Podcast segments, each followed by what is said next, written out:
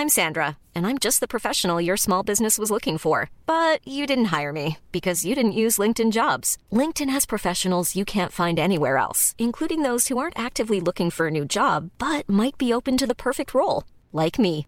In a given month, over 70% of LinkedIn users don't visit other leading job sites. So if you're not looking on LinkedIn, you'll miss out on great candidates like Sandra. Start hiring professionals like a professional. Post your free job on linkedin.com/people today.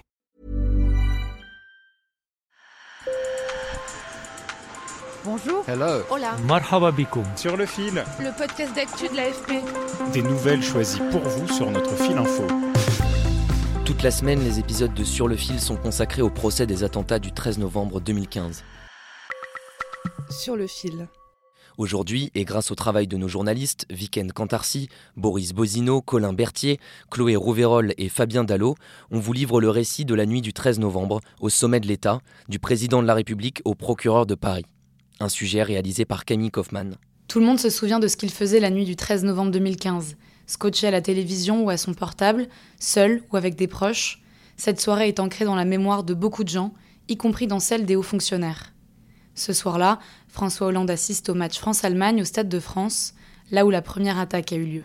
Je repense à cette première détonation qui nous laisse penser que nous sommes peut-être devant euh, un risque d'attentat ou un attentat lui-même. La deuxième détonation ne me laisse plus de doute.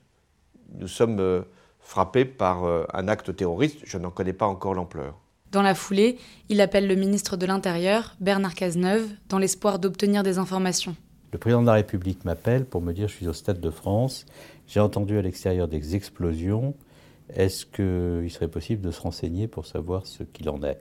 Et au moment où je raccroche de cette conversation avec le président de la République, le préfet de police de Paris m'appelle en me disant il y a eu des explosions à l'extérieur du Stade de France, il y a des morts, euh, nous pensons que c'est une attaque, et je lui dis écoutez, je me rends sur place et rejoignez-nous euh, quand vous le pourrez. Je ne suis pas surpris qu'il y ait des actes terroristes, je suis surpris de l'ampleur de l'attaque qui nous est portée, de la guerre qui nous est faite. Et cette nuit-là, le ministre de l'Intérieur prend conscience de la vétusté des lois en matière de lutte contre le terrorisme. Lorsque j'arrive place Beauvau, j'ai une loi qui date de 91. C'est-à-dire que les services de renseignement travaillent sous l'empire d'une loi votée à une époque où il n'y avait ni téléphone portable, ni Internet. Donc au moment où ces attentats se déroulent, le rehaussement des effectifs des services de renseignement est très loin d'être achevé. L'augmentation euh, des budgets a été décidée mais n'a pas encore fait connaître ses effets. Et la loi qui vient d'être votée, qui est déterminante pour l'efficacité euh, de la lutte contre le terrorisme, euh, n'a pas encore vu l'ensemble de ces textes d'application pris. À minuit 15, un conseil des ministres exceptionnel se réunit à l'Élysée. François Hollande, Bernard Cazeneuve, le Premier ministre Manuel Valls et la ministre de la Justice Christiane Taubira se rendent ensuite devant le Bataclan.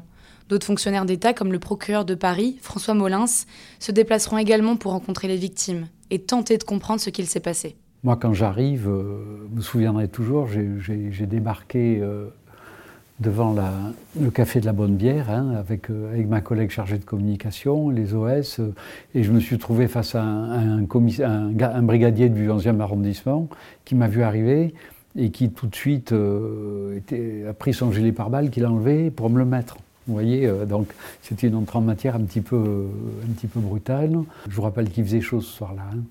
Donc il y a beaucoup de monde sur les terrasses. Donc c'est des visions euh, dantesques, quoi. Tous ces gens euh, couchés sans vie sur les, sur les trottoirs devant les bars. Et puis après dans le Bataclan, c'est abominable. Et puis des sons. Parce que j'ai vu le Bataclan, mais j'ai aussi écouté toute la bande son. Parce que tout ça a été enregistré, donc il y a un enregistrement sonore. Donc on entend très bien euh, certains des discours des, des terroristes, les cris des, les cris des victimes, euh, des, des coups qui ne sont pas par rafale, hein. c'est vraiment de l'exécution coup par coup. Et ça, euh, quand on a vu, et puis qu'après qu'on entend, c'est particulièrement abominable. Ces attaques abominables, François Hollande les qualifie d'actes de guerre, qui doivent être jugés par la justice française.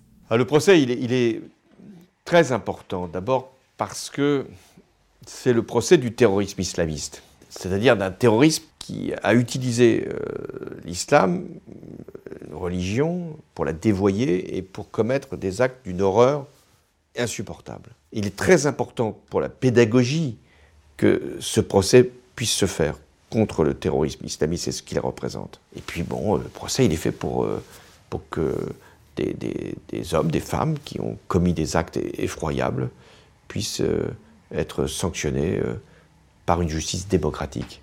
Parce que c'est aussi ça ce que nous devons démontrer. C'est qu'ici, nous sommes en démocratie.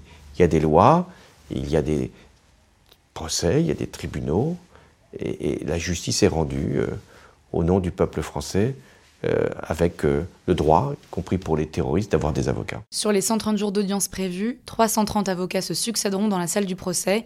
24 sièges leur sont dédiés pour la défense et 42 pour la partie civile. Sur le fil revient demain et pour ne manquer aucun épisode, abonnez-vous. Bonne journée.